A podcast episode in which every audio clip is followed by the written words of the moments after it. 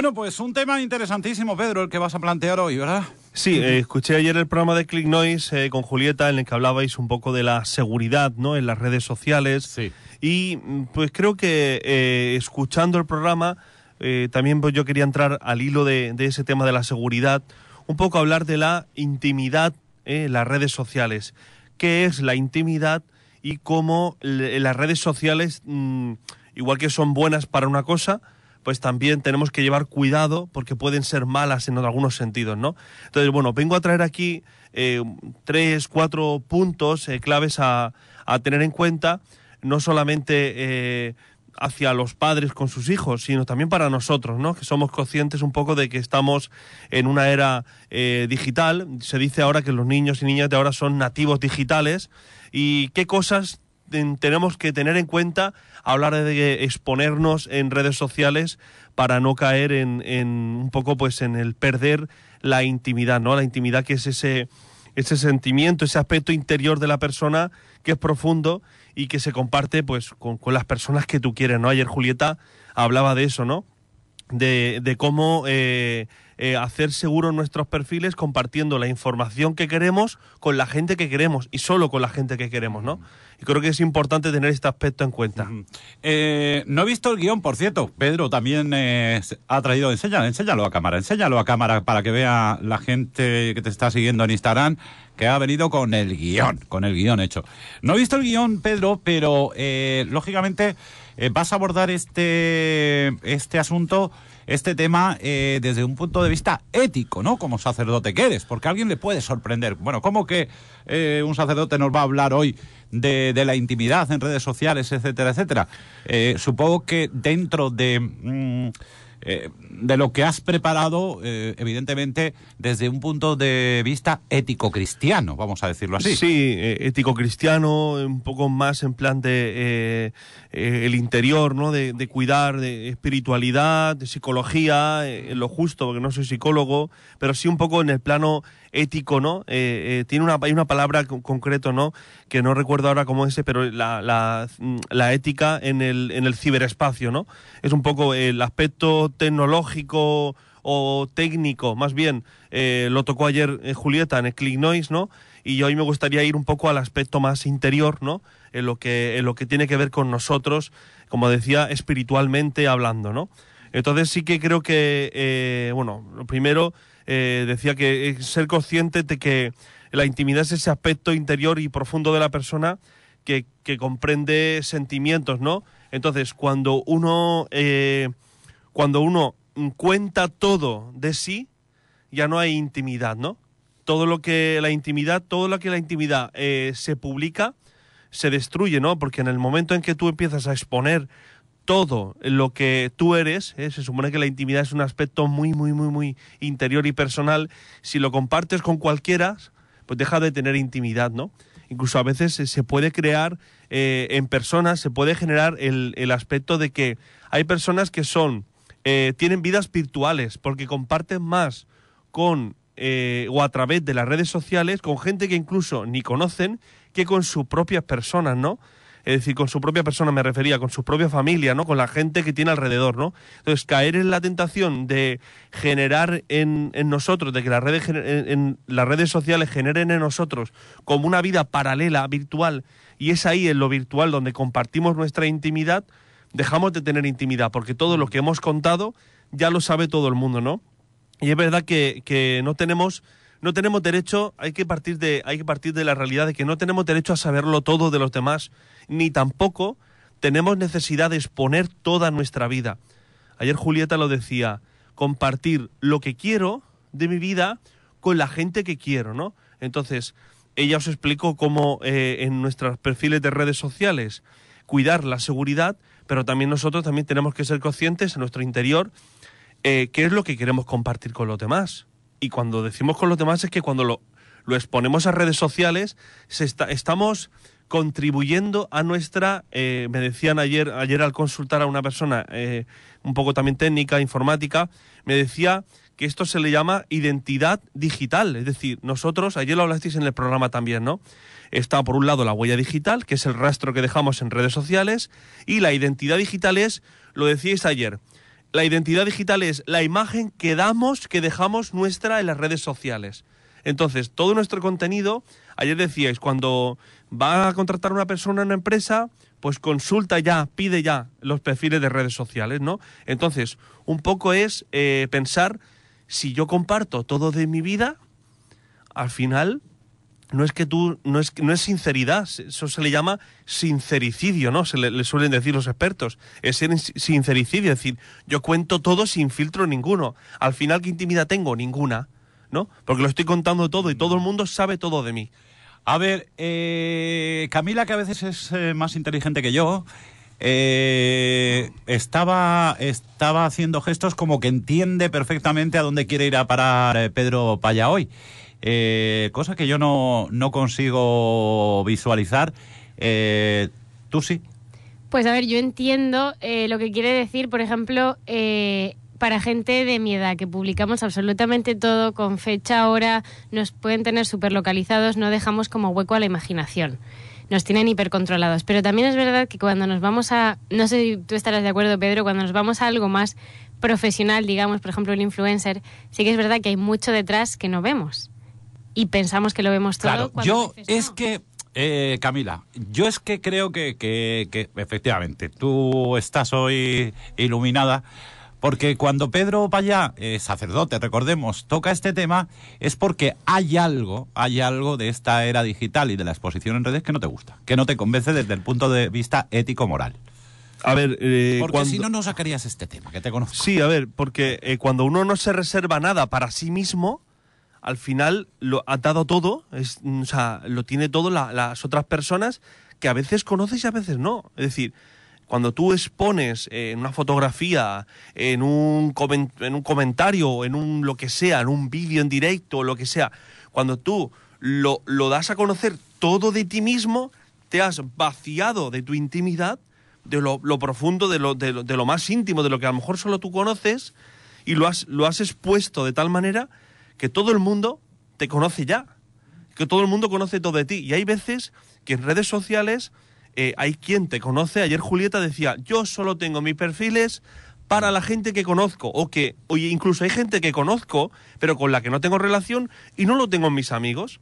Es decir, y ella comparte lo que quiere sabiendo quiénes son su público, a quién se lo está compartiendo, pero seguramente, si le preguntemos, no quiere decir que en esas redes sociales Julieta lo comparta todo de ella, porque se reservará algo para su, su círculo de... Todos tenemos nuestro círculo de intimidad. Es decir, que tú reivindicas eh, que tengamos también eh, un espacio para nuestra propia intimidad eh, que, sea, que sea nuestro o compartido solamente con nuestros seres queridos, porque esa exposición general crees que no es buena.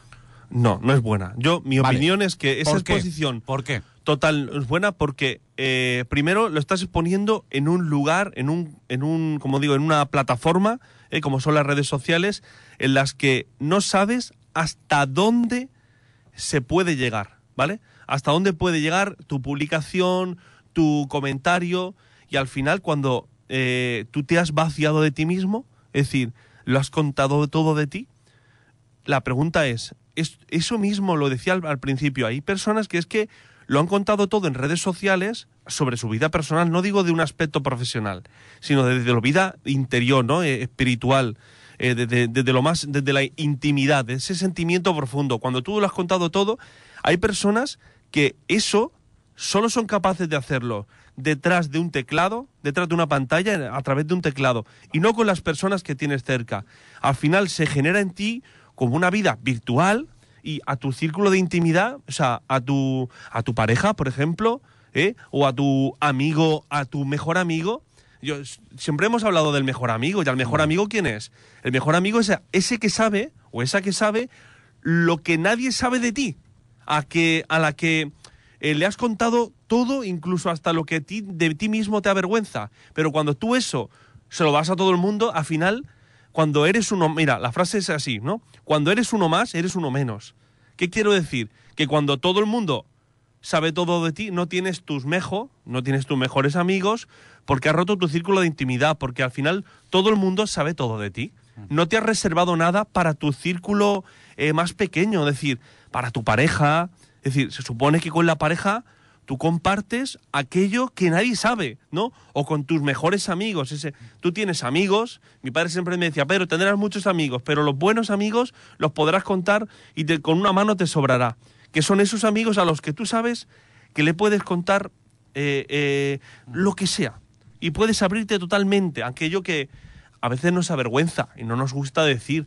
Entonces, cuando eso lo exponemos en redes sociales, primero que estamos eh, vaciándonos de nosotros mismos y no hemos, hemos hecho que todo el mundo sean igual para nosotros. Entonces, al final, ¿quién es especial para ti? Si haces a todo el mundo especial, dice aquí, dice aquí Julieta, dice, hay cosas de mi intimidad que no comparto ni con, con personas cercanas. Eh, es decir, es como crear eh, círculos de círculos de influencia entre nosotros, ¿no? Están la gente que conocemos, luego están nuestros amigos o conocidos. Abogas, en definitiva, eh, Pedro, abogas porque tengamos también, diríamos, eh, no voy a decir eh, un espacio-tiempo para rezar, porque evidentemente habrá gente que rece y gente que no rece, pero sí un espacio personal e intransferible de nuestra intimidad para, para reflexionarla, para saborearla nosotros. Porque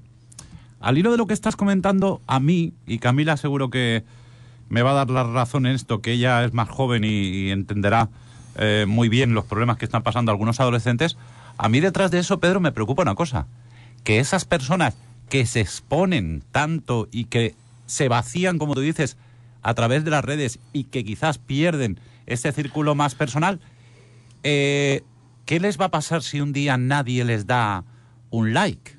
Que hay gente que, mm, que vive por un like. Es De- que todo eso, eh, eh, la pregunta que hay de fondo, que yo me, me hacía de fondo, a lo mejor es, la pregunta es, ¿hay obsesión, obsesión por gustar? Os voy a poner un ejemplo muy concreto de lo que os estaba diciendo. Pasó hace algunos años, ¿vale? No voy a decir dónde, pero pasó aquí, en nuestra provincia de Alicante. Una chica envía a su novio una foto, por WhatsApp, ¿eh? que también es una red social, envía a su novio, porque era su novio, su pareja, envía una foto desnuda. O sea, le ha enseñado todo, totalmente. Ese chico comparte esa foto con sus amigos. Esa foto dio la vuelta al mundo. Cuando digo la vuelta al mundo me refiero a que, imagínate, o sea, tú ponte la situación de esa niña o como si de un chico lo hubiera hecho, ¿vale? Imagínate eso que rueda por la clase esa foto cuando tú llegas allí, o sea, todo el mundo sabe, todo, todo el mundo, es decir, eh, eh, eh, tu intimidad más personal, es decir, el ir desnudos, eh, se ha propagado, fíjate de qué manera, de qué manera, ¿por qué? Porque a lo mejor la red social no es el lugar para compartir esa imagen, porque tú no sabes la trascendencia que puede tener. Esa chica se pensaba, creía, estaba enamorada posiblemente, con total probabilidad, porque a lo mejor no lo hubiera hecho, hizo eso pensando que eran críos jóvenes, muy jóvenes, adolescentes, quizás no con la ma- o sea, a la vista salta que con la no con la madurez oportuna, ese chico dio publicidad a esa fotografía y al final todo eso se expuso. Pues eso en redes sociales ahora se multiplica. Sí, esto es un ejemplo, esa, ese ejemplo que está poniendo Pedro de la fotografía de una persona literalmente desnuda, eh, extrapol- lo vamos a extrapolar a los sentimientos, a la pasión, eh, a todo aquello que exponemos, que exponemos eh, muchas veces, o que exponen, o que exponen, sin darse cuenta de que efectivamente están vaciando vaciando su alma, vamos a llevarlo a un terreno así espiritual, a llevar- eh, están vaciando su alma sin, darse cuenta de que el día que no tengan nadie que le dé a like, el día que se les rompa el ordenador o el teléfono móvil, van a tener ansiedad. Camila, eh, esto es un problema que, que algunos expertos ya están eh, examinando. La ansiedad relacionada con el hecho de perder seguidores, de perder eh, presencia en, en la red, sin personas que viven solo y exclusivamente para, para la red, como dice Pedro, el tema que plantea hoy. No, no nos damos cuenta de que igual nuestro vecino, nuestra vecina eh, o, o algún amigo necesita un café con nosotros, necesita eh, una llamada y sin embargo estamos hablándole a gente que no conocemos y contándole todo. Es verdad que, claro, nuestra intimidad se ha reducido mm, muchísimo también en parte de el uso que le des tú a las redes sociales. Eh, yo pienso que las redes pues afectan directamente a nuestra autoestima, a nuestro bienestar. Tenemos que también diferenciar lo que es la red social del mundo real y prevalecer pues las conexiones humanas, ¿no? Olvidarnos un poco de lo que hay detrás de la pantalla, que al final se queda en un número, en un corazoncito virtual y eh, focalizar nuestra energía en los corazoncitos reales, ¿no? Es verdad que esta frase es un poco Mr. Wonderful, pero bueno. Sí, eh, Sí. eh, yo pienso, por ejemplo, que eh, también tienen que ser conscientes. Eh, esta es otra de, lo- de los puntos que quería resaltar, ¿no? Eh, creo que, sobre todo en adolescentes y jóvenes, tienen que ser conscientes que todo lo que dicen o callan en redes sociales, todo se queda ahí. Todo lo que callan, todo lo que dicen, lo que escribes, ¿no? Son responsables, o sea, eh, que, que yo haya dicho una cosa en redes sociales o yo haya escrito una cosa en redes sociales, no me exime de responsabilidad. Porque muchas veces hay gente, bueno, no vamos a hablar de la gente que se, se genera un perfil falso para hacer comentarios, pero hablando de esos propios comentarios, vamos a poner el ejemplo, estamos hablando un poco eh, en el círculo de jóvenes y adolescentes, ¿no? Cuando alguien sube una foto, eh, no sé, imagínate de un, un compañero pegándole a otro compañero, burlándose de él o burlándose de ella, están haciendo bullying, cuando esa foto la suben a redes sociales y tú eres joven y adolescente, si te callas no denunciando eso, eso te marca. Y eso se queda ahí. O el comentario que tú escribes ahí también se queda ahí. Creo que los jóvenes, los adolescentes también tienen que ser conscientes de que también son dueños de lo que escriben, de lo que dicen o no dicen en redes sociales. Y ahí ejercitar un poco, tenemos que educarles en la prudencia. ¿eh? La prudencia, también a los adultos, ¿no? Todo lo que decimos a veces parece que por decirlo en redes sociales eh, nos da menos miedo, pero no, tenemos, tenemos, no podemos obviar que eso está dicho ahí, está con tu nombre o está callado con tu nombre, porque se sabe que tú has visto la publicación y o no has denunciado o no has puesto el comentario que, que a lo mejor eh, tenías que haber puesto. Entonces, un poco la segunda clave, la primera es, hablábamos de la intimidad, ¿no? Y hablábamos un poco también de la prudencia prudencia en redes sociales, de lo que contamos, de lo que decimos, porque también eso va generando en nosotros, como digo, va creando, vamos haciendo nuestro currículum de identidad personal en redes sociales, ¿no? Y eso se va quedando ahí. Entonces yo creo que pues la, la modestia, la prudencia, eh, tenemos que ser conscientes de lo que se dice, lo que se hace en redes sociales, porque no todo vale. Te voy a hacer una pregunta que creo que va a ser eh, absolutamente aclaratoria para, repito, gente que no entiende por qué un párroco, por qué un sacerdote como Pedro Payá está abordando este tema.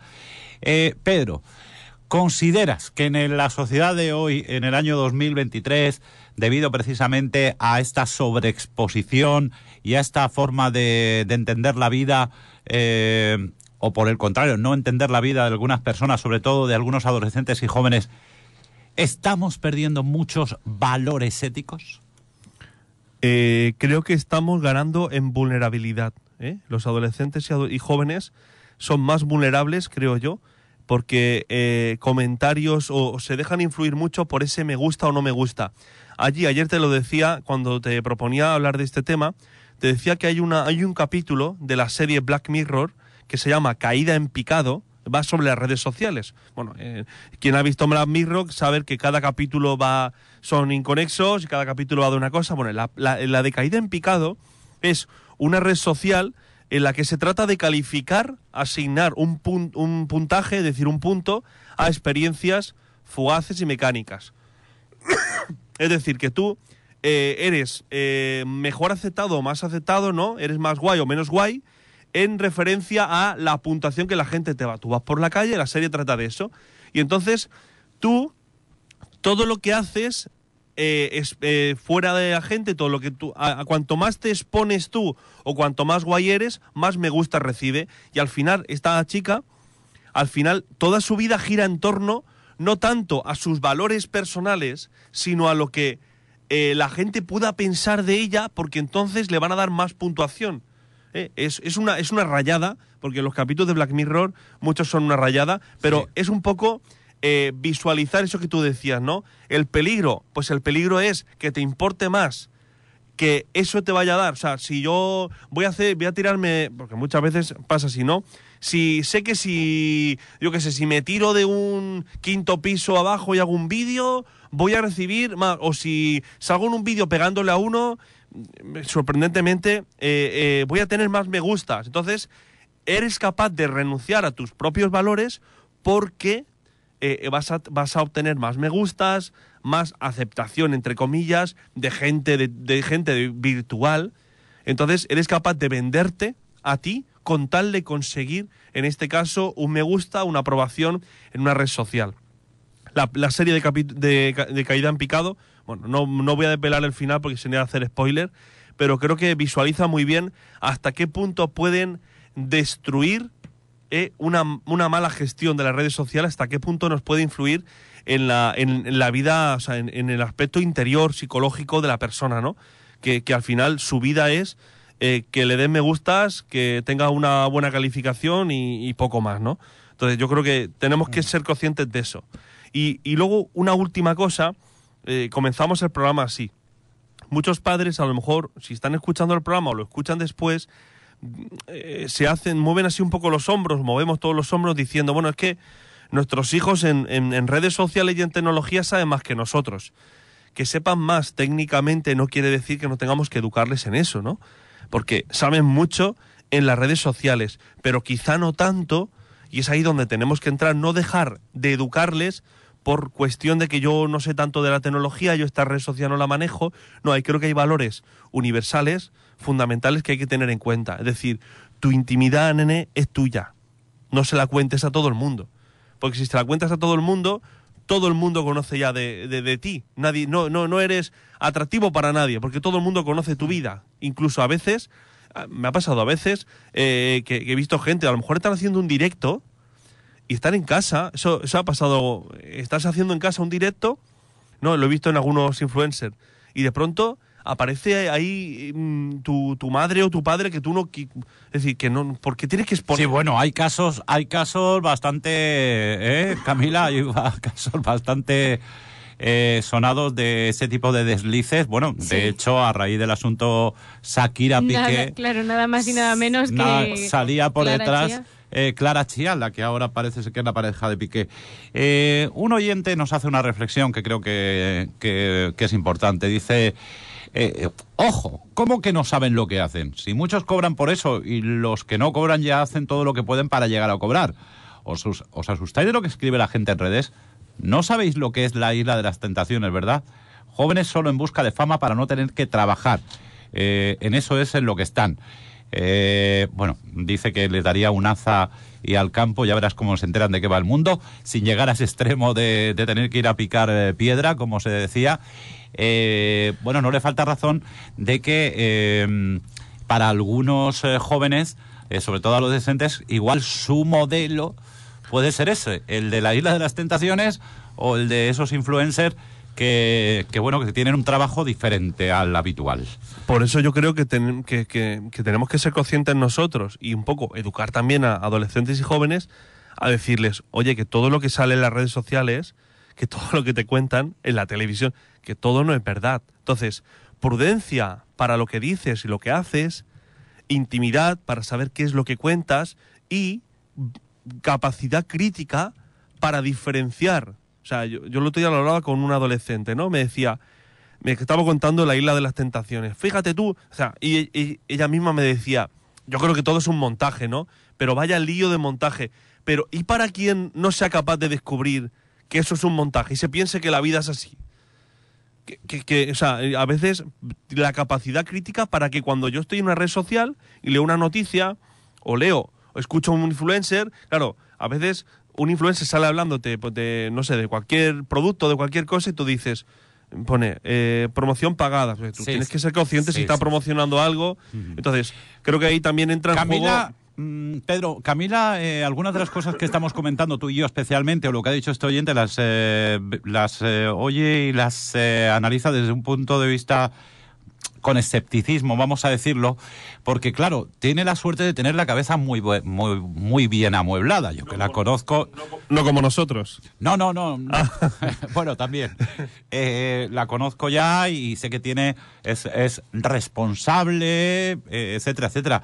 Pero Camila, cuando mm, lanzamos estos mensajes, evidentemente no los estamos lanzando a personas como tú, que tenéis, eh, sois personas, eh, repito, eh, con, con la cabeza bien amueblada, con maduras, etcétera. Estamos hablando de esos jóvenes que son absolutamente vulnerables a cualquier mensaje.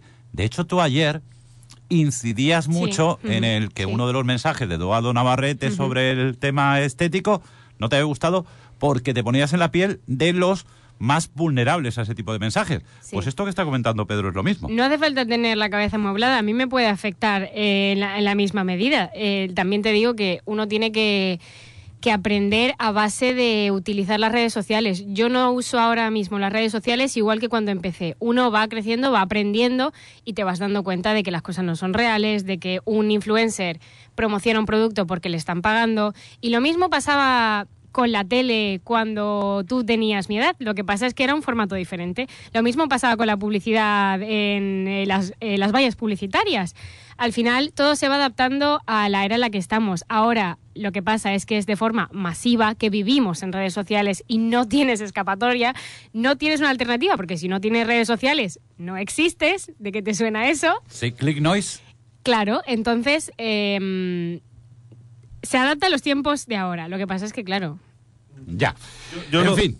Yo, yo no Sí. digo, yo no digo que la- en ningún momento me habéis escuchado y además lo sabéis, ¿no? Que no digo que las redes sociales sean malas. No. Simplemente que cuando uno está en redes, eh, sobre todo hay que ir educando, ¿no? Que, no- que sepas manejar la tecnología o moverte en la red social no quiere decir que la estés utilizando bien. Entonces, sobre todo a las generaciones, nuevas generaciones, ¿no? No Nativos digitales, pues educarles. O sea, que un padre no renuncie a educar a sus hijos en valores como la prudencia, la intimidad, la capacidad crítica, para que cuando se vayan haciendo ma- mayores puedan tener a una Camila que sea capaz de descubrir y diferenciar, ¿no? Eh, eh, qué información eh, es verídica, que no, que me influye, que no me influye, porque si no, al final se pueden hacer personas vulnerables que viven, hablan, dicen o dejan de hacer por lo que la repercusión que a veces eh, no su círculo íntimo, sino su círculo virtual les pueda decir o les pueda hacer.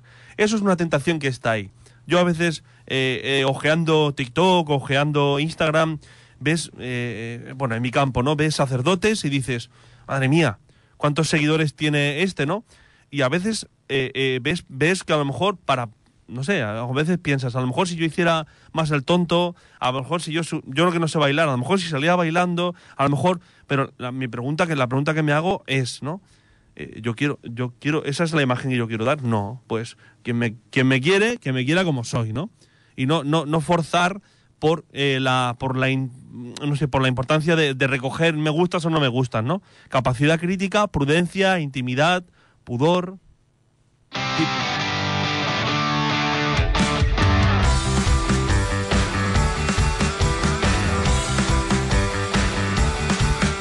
Bueno, pues voy a resumirlo. Muy interesante el tema de hoy. Me encanta, don Pedro. Siempre lleva temas muy interesantes. Y respecto a esa pregunta que hace un eh, cura hablando de esto, yo digo, ¿y por qué no? A mí me parece genial que hable de estos temas y de lo que le dé la gana. Un abrazo para, para Pedro.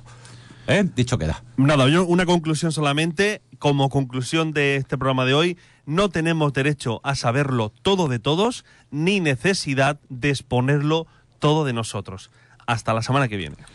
Bueno, bueno, no te vayas tan pronto, hombre, no te vayas tan pronto, que aparte de estas cosas, eh, hay que decir, hay que decir que mañana no es un día cualquiera, Pedro. Mañana es la Virgen de Lourdes, 11 de Sí, febrero. señor. Mañana es la Virgen de, de Lourdes. De hecho, hay que anunciar que mañana eh, tendremos, como suele ser eh, habitual en Torrevieja, pues eh, la, eh, no sé si se llama La- eh, procesión, Sí, la misa y la procesión de antorchas Eso que se suele hacer alrededor de la plaza de la Constitución. Vale, pues mañana ya sabéis, en la plaza de. Bueno, en la Iglesia de la Inmaculada, siete y media de la tarde, es la Jornada Mundial del Enfermo, además. Sí, Jornada Mundial del Enfermo, misa y procesión de las antorchas alrededor de la Plaza de la Constitución, amenizada por el coro arciprestal de la Inmaculada, dirigido por Aníbal Cano, organizado por la Hospitalidad Dioce- Diocesana de Nuestra Señora de Lourdes, delegación de Torrevieja. Pues eh, mañana, eh, Día de la Virgen de Lourdes, un día importante, Pedro. Correcto. Sin duda. Sí, es un día para Eh, recordar a los enfermos. Una curiosidad. Eh, hoy es el día del ayuno voluntario, eh, como sabes, dentro de la campaña eh, contra el hambre de Manos Unidas. Eh, ¿De qué forma lo aplicas tú? Bueno, pues, comer hay que comer, comer el, hay que comer. el ayuno voluntario suele ser eh, un poco medir las, las comidas que haces y hacerlas de manera mm, mm, menos fuertes, ¿no? Es decir, Sí. una comida se suele decir, ¿no? Creo que es pues, una comida fuerte, dos más suaves, algo así. Sobre todo lo más importante no es tanto eh, el que se ayune o no de, de la comida, que también, sino a veces el, el ayuno lo que se pretende es renunciar, hacer un poco como apretarnos el cinturón en cosas que normalmente estamos acostumbrados, ¿eh? porque de nada serviría hacer ayuno, es decir, pues no como nada y luego pues esta noche voy a comer solamente cigalas y gambas, ¿no? Pues no tendría ningún sentido. Al final el ayuno pues es un esfuerzo personal aplicado y ofrecido por los más enfermos que sufren. De acuerdo, pues ya lo sabéis, hoy es el día eh, del ayuno voluntario. Aunque ahora, Camila, eh, hay mucha gente que no tiene problemas porque se ha puesto de moda, se puso de moda hace unos meses El ayuno intermitente. el ayuno intermitente, ¿no? Cuestión es- de, de dietas. que no que es algo así como Pues no- literalmente ayunar, por ejemplo, tú eh, comes, luego merienda, tomas, por ejemplo, un café y ya no cenas, entonces ayunas hasta pues el almuerzo de la mañana siguiente, por ejemplo. Ya. Este podría ser un, un ejemplo de ayuno. Después habrá otros que elijan otros no voy, a, horarios, pero no bueno, voy a entrar en si eso es eh, sano o no, porque yo no somos no- nutricionistas ni nada no, por el ni estilo. voy a hacer eh, ayuno Pero intermitente bueno, cada porque uno- eh, a mí dame un panecillo de San Blas, como hace un ratito, y dame pan y dime tonto, como, Eso es. como decía el refrán. Pedro, que pases un buen fin de semana, hombre. Igualmente. Eh, entonces, eh, el domingo por la tarde, libras. El domingo por la tarde tengo misa a las seis y media. Ah, tienes misa a las seis y media. Claro. Ah, vale, pues ya está. Sí, ya los está. domingos por la tarde tenemos misa. ¿Ves los Goya? Los Goya. ¿La ceremonia de los Goya? No, No. no suelo verlos. No sueles. Veré la Kill League. ¿Nos tienes? Si hay, si hay Mira, no me, jornada de la Kill League, no me hables de eso. No. veré la Kill League. Me está, me está metiendo el dedo en la llaga, Ya- me está metiendo el dedo en la llaga porque sabe que, sabe que no soporto la King League. Bueno, escúchame una cosa.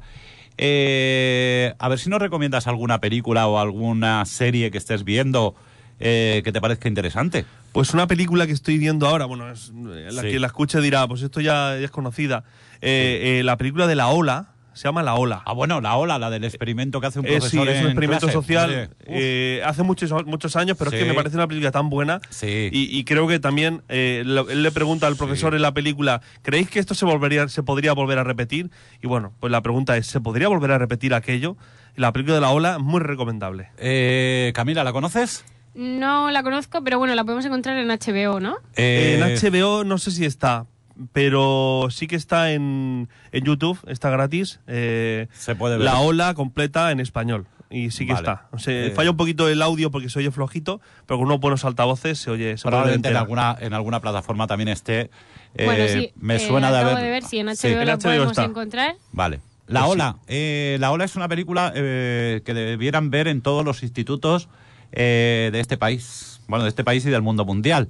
Eh, se trata, en definitiva, eh, Camila, de, de un profesor que pone, bueno, que hace un experimento de crear, bueno, de crear un grupo. Dice, vamos a, vamos a crear un grupo. Sí, hablan, hablan de la autocracia Sí. en la semana de proyectos del instituto y bueno, pues genera eh, un caso práctico de, de la autocracia. Sí. Entonces, pues Ya. hacer unas referencias históricas, ¿no? Sí. También, pero yo siempre, yo le he puesto incluso en clase de religión, Sí. intentando analizar lo las personalidades, ¿no? Cómo reaccionan los alumnos ante ese proyecto que le presenta el profesor. Es muy buena, muy buena. sí, sí, es una mucho. película absolutamente recomendable. Eh, Camila, la tienes que ver. La tienes que ver Vale. porque Pues eh, es una película que al final dices, bueno, eh, es que esto puede volver a pasar. Efectivamente, puede volver a pasar.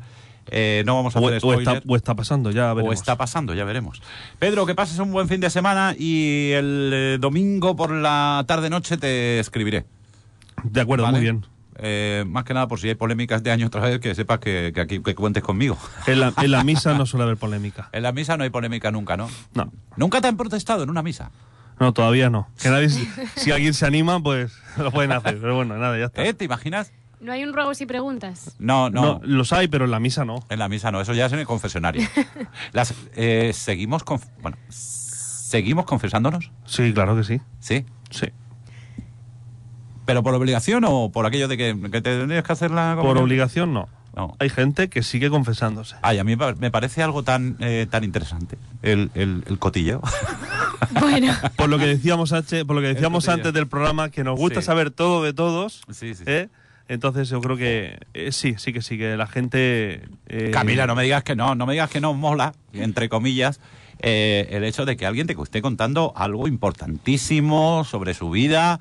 eh, que Yo solo te digo que hay gente que mm, descubres lo grande que es Dios cuando te das cuenta de que hay gente que te iba sufriendo durante muchos años por alguna cosa, por algún motivo, y, y- y la grandeza de verte que eres tú el que está escuchando cómo una persona está sacando un sufrimiento, como lo está sacando después de tantos años, que no has sido tú, que has sido el de arriba, que lo ha hecho como ha querido, y viene la persona y te deja, carga su mochila llena de mucho peso durante muchos años y se va aliviada. Eso es lo más grande, lo más grande de, de- una de las cosas más grandes de ser cura, ¿no?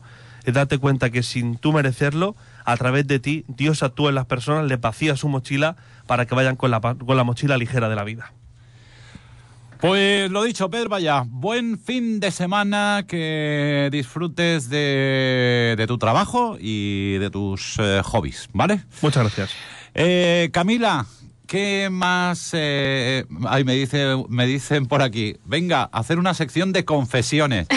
No, esos programas se hacen por la noche, ¿eh? El hablar por hablar. bueno, yo me acuerdo que la primera vez Sí. que, que me confesé, bueno, en la primera comunión, eh, yo le dije, bueno, esto lo puedo decir porque claro, Sí, es mío. Claro, claro. Eh, claro, eso lo puedo decir yo. Me acuerdo que le dije, ay, estoy muy arrepentida porque me peleo todos los días con mi hermano por el mando de la tele. ese, ese era mi mayor problema. Ese era tu mayor pecado en Mi aquel mayor momento. pecado, sí. Madre mía. Ahora, ahora. El que no tiene ese pecado no es persona. Yo creo